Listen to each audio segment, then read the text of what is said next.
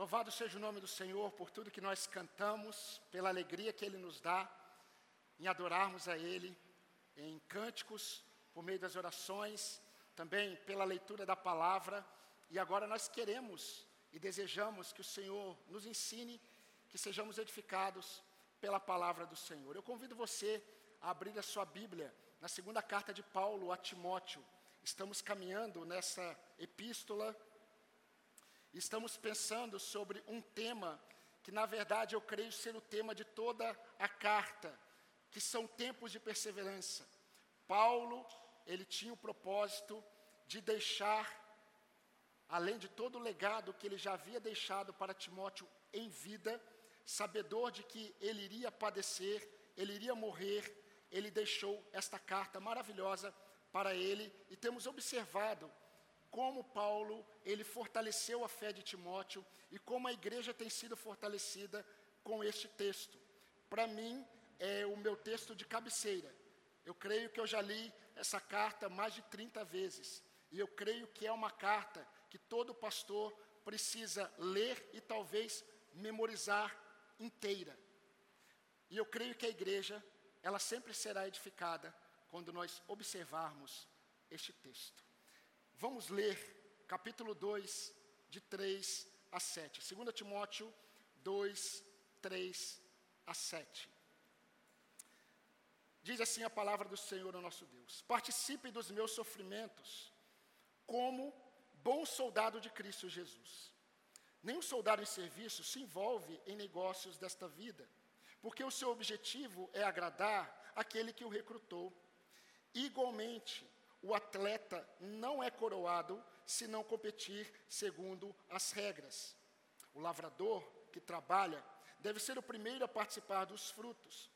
Pense bem no que acabo de dizer, porque o Senhor dará a você compreensão em todas as coisas. Amém. Queridos, quando Davi ainda não era rei, de fato, passando por uma série de situações difíceis na sua vida, em momentos em que ele, ele experimentou estar totalmente pressionado pelas circunstâncias, ele disse assim em um texto que ele escreveu: Porque ondas de morte me cercaram, torrentes de perdição me impuseram terror. Porém, na minha angústia, invoquei o Senhor, eu gritei por socorro ao meu Deus. Tu, Senhor, és a minha lâmpada. O Senhor derrama luz nas minhas trevas. O caminho de Deus é perfeito. A palavra do Senhor é confiável. Ele é escudo para todos os que nele se refugiam. 1 Samuel 22. Você pode também ler na versão do Salmo 18, porque o texto que ele escreveu se tornou um salmo, que é o Salmo 18. Mas, meus irmãos, nós terminamos domingo passado recordando aquilo que Deus falou a Josué em relação aos desafios que ele teria pela frente depois da morte de Moisés. Quando Deus olhou para ele e disse: Josué, eu não mandei você ir, seja forte, seja corajoso, não tenha medo, porque o Senhor, seu Deus, estará com você por onde quer que andares. A experiência do profeta Isaías foi diferente, mas não diferente de todos aqueles que andam com Deus. No ano da morte do rei Uzias, no ano da morte em que Israel perdeu um grande referencial de líder, entenda que na história do Brasil nós nunca tivemos um líder que amou ao Senhor. Diferente do povo de Israel, eles experimentaram lideranças que temiam a Deus, que amavam a Deus. O rei Uzias foi um desses. E no ano da morte do rei Uzias, a nação, o reino de Judá perdeu o referencial. Mas ele foi ao templo. E ele disse que no ano da morte do rei Uzias, ele viu o Senhor assentado no alto e sublime trono. Meus irmãos, Deus conhecia os temores e os pecados de Josué. Deus conhecia os temores e os pecados de Davi. Deus conhecia os temores e os pecados do profeta Isaías. Deus conhecia os temores e os pecados de Timóteo.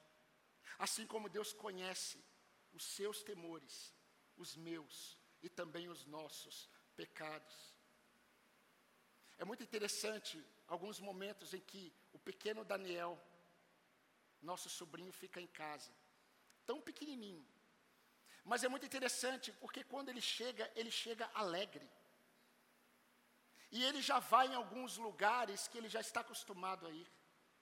Ele brinca à vontade, ele se sente seguro, mas ele não tem noção do cuidado que há por trás. Ele não tem noção do quanto nós andamos atrás dele, pensando nos detalhes, aonde ele pisa, aonde ele toca, quando ele dorme, se ele vira. Ele sabe e sente que aqueles que estão com ele cuidam, mas ele não consegue perceber os detalhes deste cuidado. E nós somos assim em relação a Deus. Nós percebemos e sabemos pela fé e por experiência que Deus tem cuidado de nós, mas nós, nós não temos noção do cuidado detalhista de Deus. Deus é detalhista em seu cuidado. Ele está olhando para momentos e situações que nós nem imaginamos, sempre com o objetivo de nos conduzir para Ele. E o interessante, queridos, é que diante dos nossos temores, diante das nossas aflições, diante de tudo aquilo que aflige a nossa alma, Deus sempre direciona os nossos corações para a realidade da Sua presença fiel. Ele disse a Josué: Não temas, não temas, não porque você não terá muitos desafios, não temas porque eu sou contigo por onde quer que andares. Jesus disse isso aos discípulos antes de subir aos céus. Eu estarei convosco todos os dias, até a consumação dos séculos. Isso traz segurança. É a presença do Senhor. Por isso que os servos de Deus precisam pedir para que Deus nos dê a cada dia um senso correto da sua presença. Isso traz segurança, isso produz santificação, isso acalma, acalma a nossa alma, nada mais. Meus irmãos, o velho apóstolo, de sua prisão romana, por meio de uma carta pastoral, ele está redirecionando o olhar de Timóteo com uma série de exortações. Hoje nós vamos observar o sétimo sermão, que fala desta sétima exortação em tempos de perseverança. Pois bem, em sua terceira exortação, é preciso lembrar, no capítulo 1, versículo 18, na parte B, Paulo ele convoca Timóteo a sair do anonimato. Participe comigo dos meus sofrimentos em favor do Evangelho, em favor da mensagem do reino. Ele já havia ensinado os crentes de Filipos. Nós vimos isso no primeiro sermão do ano, vocês se lembram? Quando o apóstolo Paulo disse para eles que a realidade do Evangelho é uma realidade que trará para nós sofrimento pelo simples fato de defendermos uma verdade que é contrária à verdade humanista. E Paulo disse para eles: Vocês receberam, irmãos de Filipos, a graça de sofrer por Cristo e não somente crer nele. Filipenses 1, 29.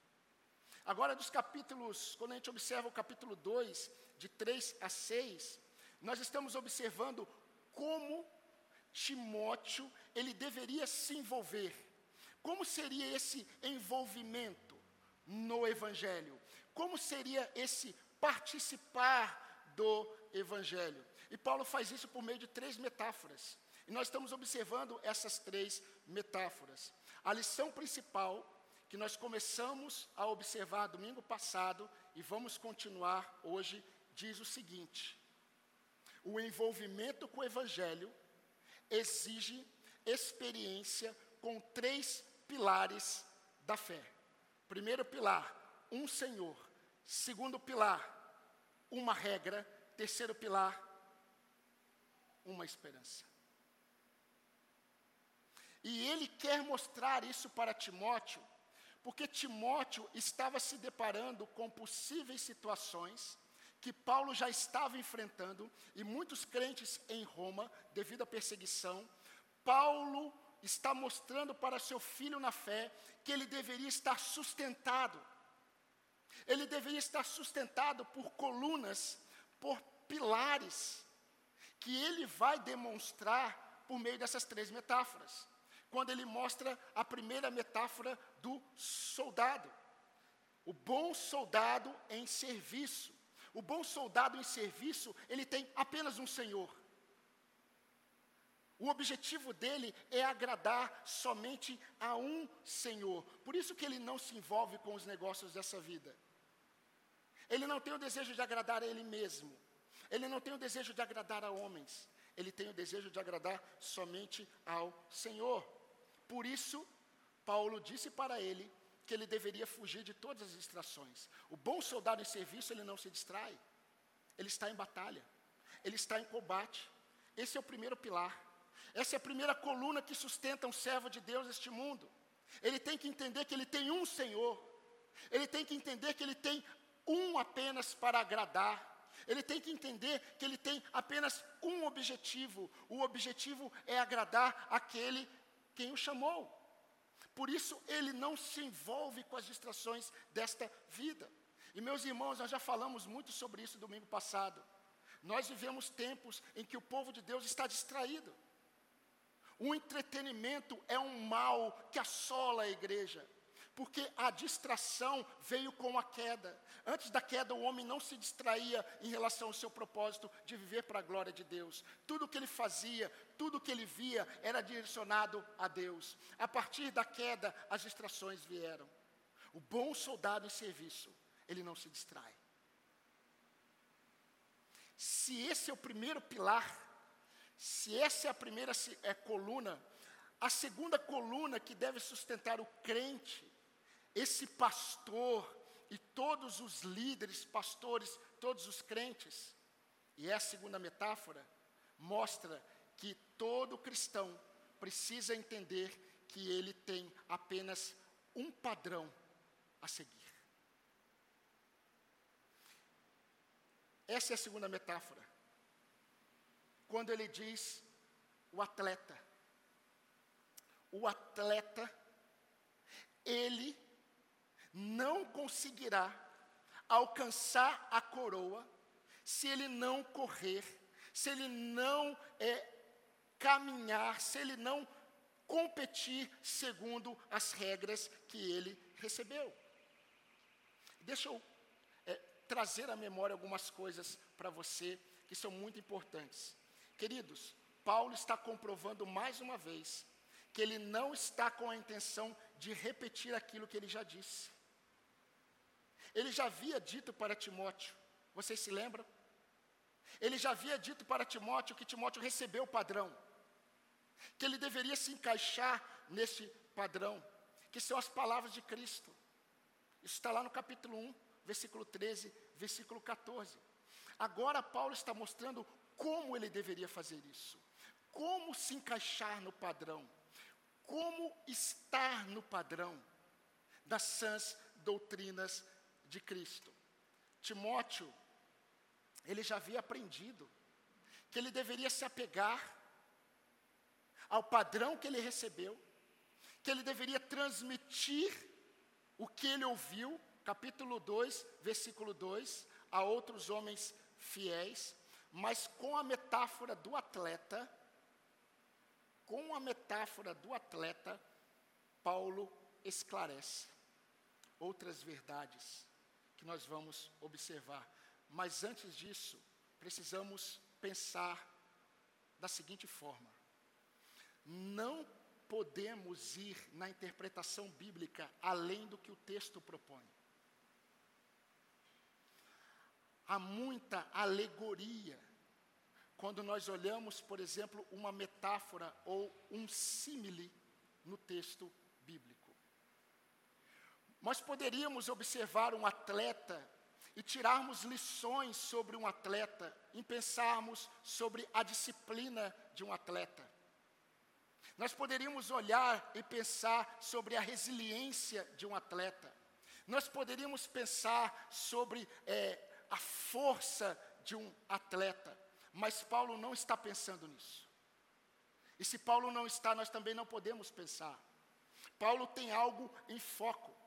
Paulo quer mostrar o objetivo de todo atleta. O objetivo de todo atleta quando compete é alcançar o prêmio. Só que para alcançar o prêmio, aqui está o detalhe: há algo indispensável. Ele precisa seguir as regras. E é interessante porque o que ele diz, literalmente no texto bíblico, é: o atleta não conquista o prêmio se não seguir as regras. Nenhum bom atleta, nenhum bom atleta, ele vai competir sem ter os seus olhos na recompensa. Todo bom atleta, quando começa a competir, ele está focado na linha de chegada. Ok? Isso está claro. Mas o que Paulo está mostrando é algo além. Está mostrando que, mesmo que o atleta esteja focado em alcançar o primeiro lugar, ou o segundo, ou o terceiro, ele não poderá alcançar o primeiro lugar, o segundo ou o terceiro, se ele não competir segundo as regras que ele recebeu. Ele vai ser desclassificado. Então, olha que interessante. Pode ser um atleta muito bem preparado. Pode ser um atleta com a melhor equipe técnica e os melhores equipamentos. Pode ser um atleta que conhece tudo sobre a modalidade dele. Pode ser até o favorito. Se ele não competir segundo as regras, ele é desclassificado. Ele nunca alcança o prêmio. Então, meus irmãos, na prática, percebam o que Paulo está querendo ensinar a Timóteo. Paulo está dando ênfase para Timóteo, que havia recebido o padrão das sãs doutrinas, que de nada adiantaria se esse padrão que ele recebeu não fosse executado. Se ele não caminhasse numa busca por executar fielmente aquilo que ele recebeu, que é a sã doutrina. A ênfase de Paulo a Timóteo está na execução fiel dos preceitos do Senhor que Timóteo havia recebido. Em outras palavras, para ser mais claro para os irmãos, Paulo está dizendo assim para Timóteo: Meu filho, meu amado filho Timóteo, não é possível se envolver com o Evangelho, não é possível participar, suportando sofrimentos por causa do Evangelho, pela verdade de Deus, se a minha jornada não estiver fundamentada na execução do padrão que eu recebi de Deus, ou seja, a sua palavra. Agora veja como Paulo vai reforçar isso. No capítulo 3, versículo 14 a 17, você pode me acompanhar? Olha o que Paulo diz. Quanto a você, permaneça naquilo que aprendeu e em que acredita firmemente, sabendo de quem você o aprendeu e que desde a infância você conhece as sagradas letras, que podem torná-lo sábio para a salvação pela fé em Cristo Jesus. Toda a Escritura é inspirada por Deus e útil para o ensino, para a repreensão, para a correção, para a educação na justiça, a fim de que o servo de Deus seja perfeito e perfeitamente habilitado para toda boa obra. Fundamentado nessa perspectiva, Paulo ele vai escrever um dos textos mais maltratados pela igreja, que está no próprio capítulo 2, no versículo 15. Procure apresentar-te diante de Deus como um obreiro que não tem do que se envergonhar, que maneja bem a palavra da verdade. Manejar bem a palavra da verdade não significa conhecer de Gênesis a Apocalipse o que está em cada texto. Manejar bem a palavra da verdade é dizer exatamente o que Deus disse. E buscar viver exatamente fundamentado naquilo que Deus diz. É cortar em linha reta. O que Deus diz, você diz. O que Deus disse, você prega. Assim diz o Senhor, assim diz você. Procure apresentar-te, Timóteo, como um pastor aprovado diante de Deus. O pastor aprovado, ele diz o que Deus diz.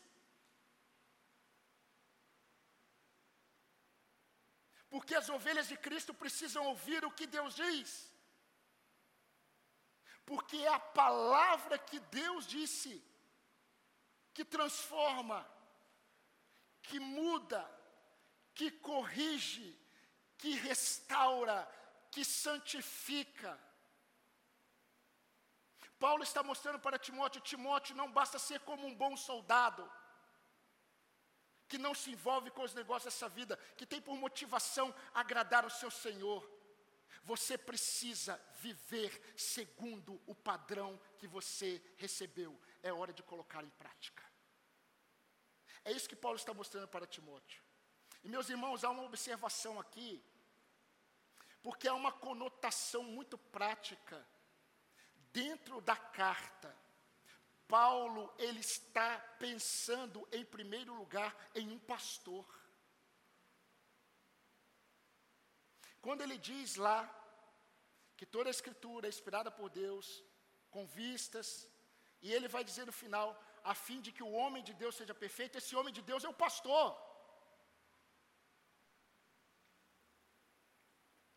Isso se aplica para todas as ovelhas, mas começa no pastor, nos pastores. Então, assim como o atleta, ele não pode aliviar as normas para facilitar o percurso, Timóteo, ele não poderia tentar facilitar o caminho o caminho é estreito. Paulo tinha que mostrar essa realidade para ele. Meus queridos, os hereges, eles fazem exatamente isso. Os hereges, eles alteram as regras conforme mais lhes favorecem. Eles aliviam, eles alargam o caminho estreito. A prova é o exemplo na própria carta que Paulo vai mencionar está nos versículos 17 e 18, quando ele disse: A linguagem deles, dos hereges, corrói como câncer. Entre eles estão Emineu e Fileto. Eles se desviaram da verdade dizendo que a ressurreição já aconteceu e estão pervertendo alguns em sua fé. Os hereges pervertem a própria fé e pervertem a fé dos desapercebidos da verdade. Os crentes estão distraídos, irmãos. Os crentes estão procurando igrejas que possuem uma música que eles gostem, ou que possuem um estacionamento que dê para o carro dele ficar seguro, ou que tem um trabalho para que a criança é, seja cuidada, enquanto ele pode assistir o culto. Os crentes estão distraídos. Os crentes precisam entender que quando eles vão para uma igreja ou estão uma igreja, eles precisam estar atentos para aquilo que do púlpito sai. E Timóteo precisava entender isso. Meus irmãos, é exatamente isso que Timóteo precisava entender. O caminho de muitos começa estreito e vai se alargando no decorrer da estrada. E eu preciso dizer isso para vocês: dependendo da igreja que a pessoa está, o caminho de sua fé vai começar largo, ele vai se manter largo, ele vai terminar largo, e a vida dessa pessoa, a vida cristã dela, estará fundamentada em areia movediça. Provavelmente ela vai se perder no caminho. Quem quer competir segundo seus próprios padrões, ou outros padrões, já estão desqualificados quanto à participação no Evangelho. Não estou falando de salvação. Eu estou falando de envolvimento. envolvimento com o Evangelho de Cristo, participação no Evangelho de Cristo. Estes que estão assim precisam se arrepender e precisam abraçar a fé novamente na palavra do Senhor. E eu vou repetir unicamente na palavra do Senhor. Meus irmãos, o caminho da verdade começa estreito na entrada. Ele permanece estreito no processo. E o fim também é estreito. E poucos vão entrar por este caminho, disse Jesus. Estreita é a porta e apertado é o caminho que conduz para a vida. E são poucos os que a encontram. Mateus 7,14. Deixa eu fazer uma pergunta para você: o seu caminho alargou? O seu caminho alargou?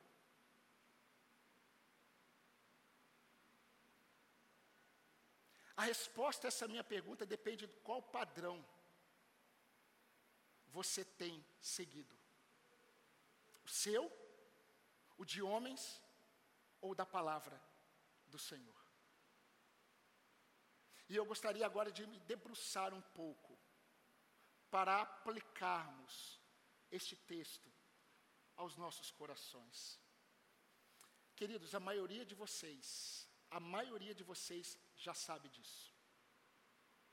Mas muitos, muitos outros irmãos que ouvem essa mensagem, que chega a lugares que você não imagina são irmãos que nós consideramos, porque são irmãos em Cristo e nós os amamos. Por isso eu preciso também me direcionar a estes que ouvirão, que não fazem parte desta comunidade. Todo crente precisa estar inserido em uma igreja local, onde a palavra de Deus é exposta como palavra de Deus, não como subterfúgio para pensamentos humanistas de seus pregadores, também humanistas. Todo crente precisa estar inserido em uma igreja em que a palavra de Deus está sendo pregada, porque eles precisam conhecer o padrão de Deus. Para que eles possam, como um bom soldado de Cristo, viver desejoso de agradar somente ao Senhor, mas também para que ele, conhecendo a palavra do Senhor, ele possa caminhar a vida cristã como um bom atleta, que caminha segundo o padrão que recebeu, que é a palavra de Deus. Agora, queridos, eu não poderia deixar de dizer isso. Isso traz peso para mim, isso traz responsabilidade para mim. Se essa verdade é vital para todos os crentes, imagine para os pastores. O tempo todo, Paulo está falando para Timóteo: quanto a você. Capítulo 2, ele inicia: quanto a você. No decorrer do capítulo 2, ele vai: quanto a você. No capítulo 3, Timóteo, tu, porém, quanto a você. Meus queridos, nessa aplicação, a começar em mim, como pastor de vocês, como um bom atleta de Cristo, que busca alcançar o prêmio, eu preciso não apenas conhecer a palavra fiel, eu preciso não apenas ensinar a palavra com zelo, eu preciso não apenas testemunhar que a palavra de Deus é suficiente para todos nós, eu preciso viver o que eu digo, crer desta palavra. Essa é a figura do atleta. Ele corre segundo o padrão que ele recebeu. Pode ser o mais bem preparado, pode ter o maior conhecimento de todas as regras, pode conhecer todo o padrão de Deus, se não coloca em prática. De nada adianta. Eu preciso correr segundo o padrão que recebi do Senhor, não segundo as minhas regras. Como um bom atleta, não basta eu saber, que a palavra de Deus é lâmpada para os meus pés e luz para os meus caminhos, eu preciso ir até a palavra. Eu preciso ler esta palavra para que eu tenha discernimento dos meus caminhos, dos meus passos, dos meus pés.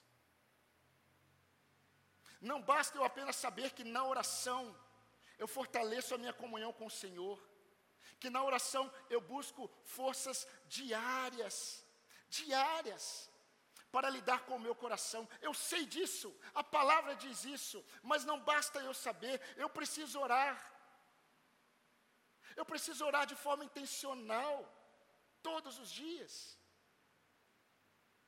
Não basta eu saber que a igreja é a noiva de Cristo, e Ele santifica a sua noiva. Eu preciso amar estar com os irmãos.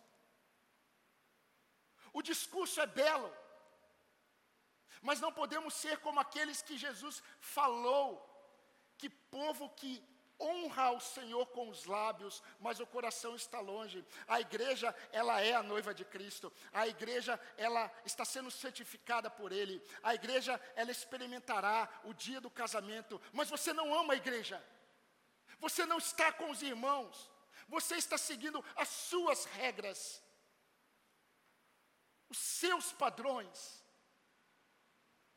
O Espírito Santo te salvou e te colocou no povo eleito. Ame a igreja na prática, não no discurso. Porque para ser um bom soldado, você precisa ser um atleta, segundo as suas próprias regras. Não basta eu saber que Deus é o meu refúgio. Não basta eu cantar castelo forte é o meu Senhor. Não basta eu dizer que o Senhor é socorro bem presente no dia da angústia. Se no dia da angústia eu não busco refrigério e segurança para a minha alma nele. Não basta eu saber que o pecado tenazmente me assedia a desonrar o meu Deus. Eu preciso sair dos ambientes em que eu serei mais tentado a pecar contra Ele.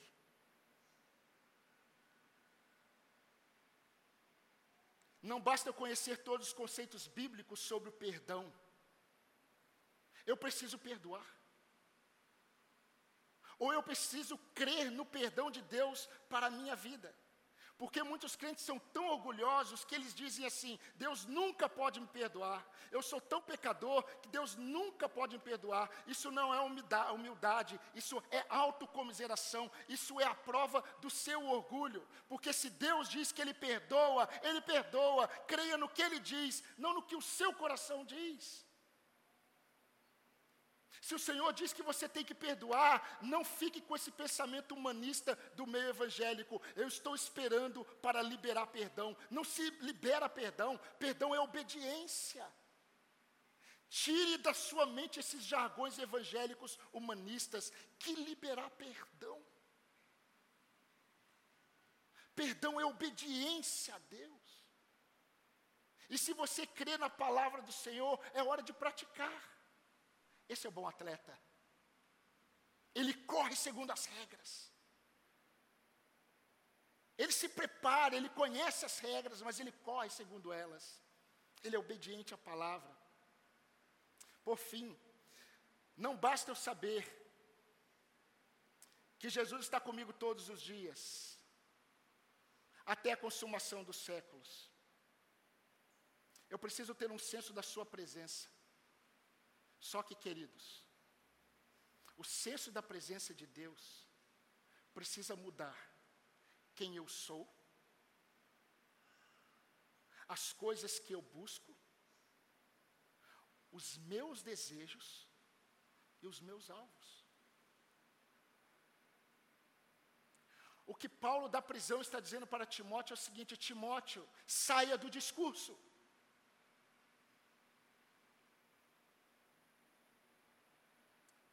Aplique o padrão que você recebeu e já conhece. Você recebeu as sagradas letras desde a sua infância. aplique, corra segundo as regras. Meu querido, se Deus é o lenitivo, o refrigério da minha alma, que eu me aquiete, que eu me aquiete em seu cuidado detalhista, porque eu canto, porque eu creio. A palavra que eu recebi diz que Ele é o socorro bem presente no dia da angústia. Se isso é verdade, aplique isso, descanse em Deus, aquiete a sua alma. Coração aflito, seja um bom atleta, caminhe, corra segundo o padrão que você recebeu, não crie outros, não siga outros padrões aplique a palavra na sua vida. Agora, interessante, caminhando para o fim, Deus sempre faz isso. Aqueles que estão obedecendo o padrão recebido, eles se tornam padrões para outros.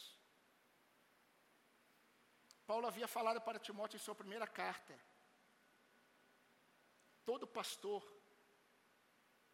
tem que saber disso. Se Deus aqui irá levantar pastores, você precisa saber que isso é para mim e para você.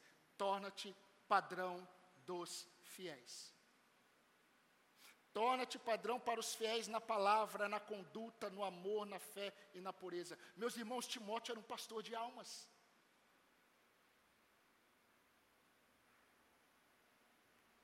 Você precisa ser pastoreado, se você é ovelha. Timóteo era um pastor de almas. Essa era a identidade dele. E segundo Pedro, todo pastor ele está para ser modelo de fé para o rebanho de Deus. Assim como você, se você não percebeu, você está para ser um modelo de fé para aqueles que Deus te confiou. O que eles estão vendo na sua fé?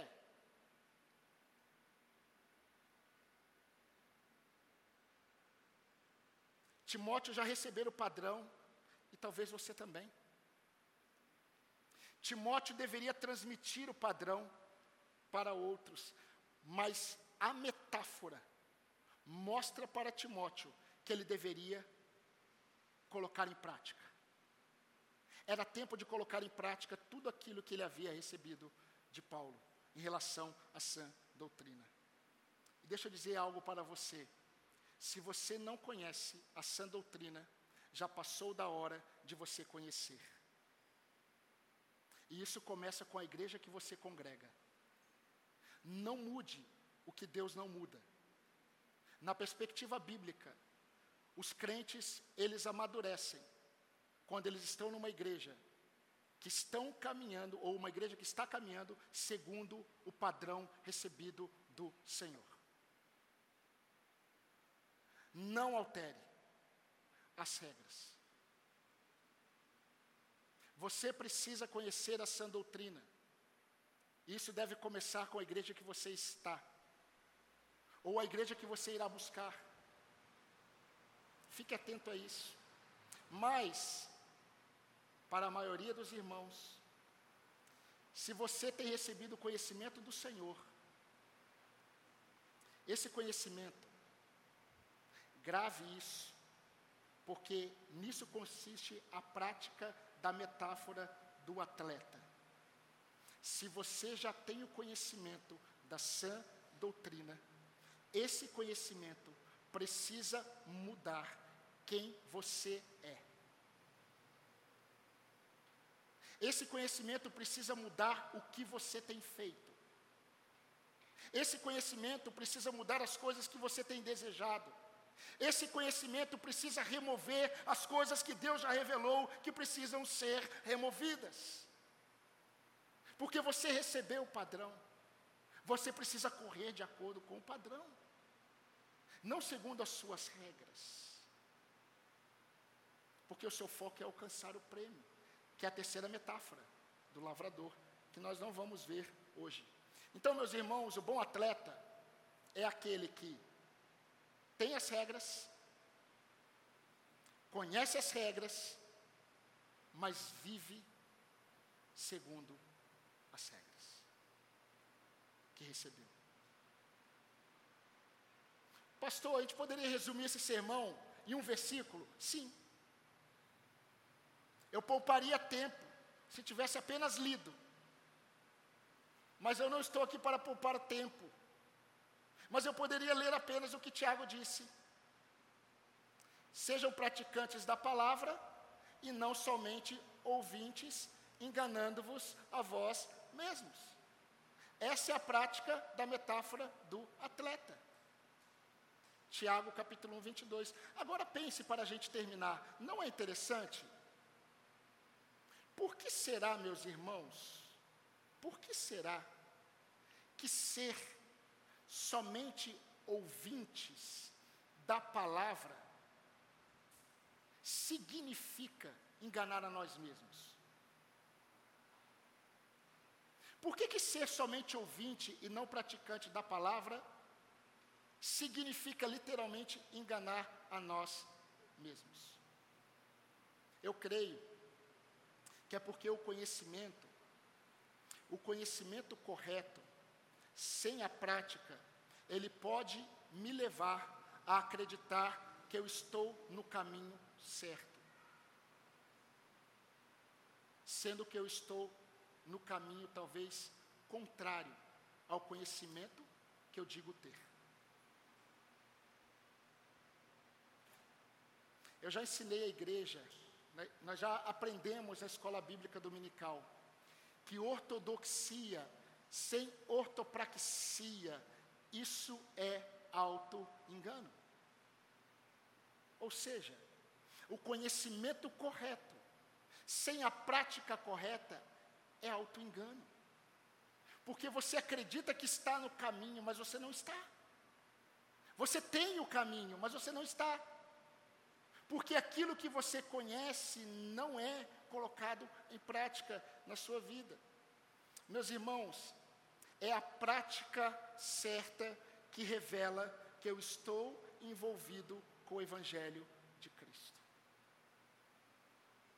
Igualmente, Timóteo, assim como o bom soldado em serviço, que não se envolve com os negócios dessa vida, porque o seu objetivo é agradar aquele que o chamou, igualmente, o atleta, ou seja, o bom atleta, ele não é coroado se ele não competir segundo as regras. Se o Senhor permitir, domingo que vem, ou no outro domingo, nós vamos pensar na terceira metáfora sobre o lavrador, que completa todas as outras metáforas que Paulo ele utiliza nessa carta. Mas a minha oração por minha vida, por sua vida, é que Deus nos abençoe ricamente, é que Deus nos ajude a entendermos que ficar no âmbito do conhecimento correto não diz muito sobre a nossa corrida, ou diz muito sobre ela, mas não revela a vontade do Senhor.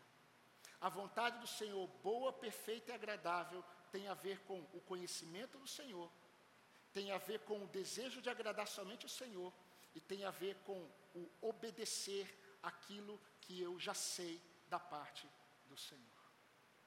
Amém, meus irmãos? Amém. Vamos orar ao Senhor. Fale com o seu Deus. Ore nesse momento.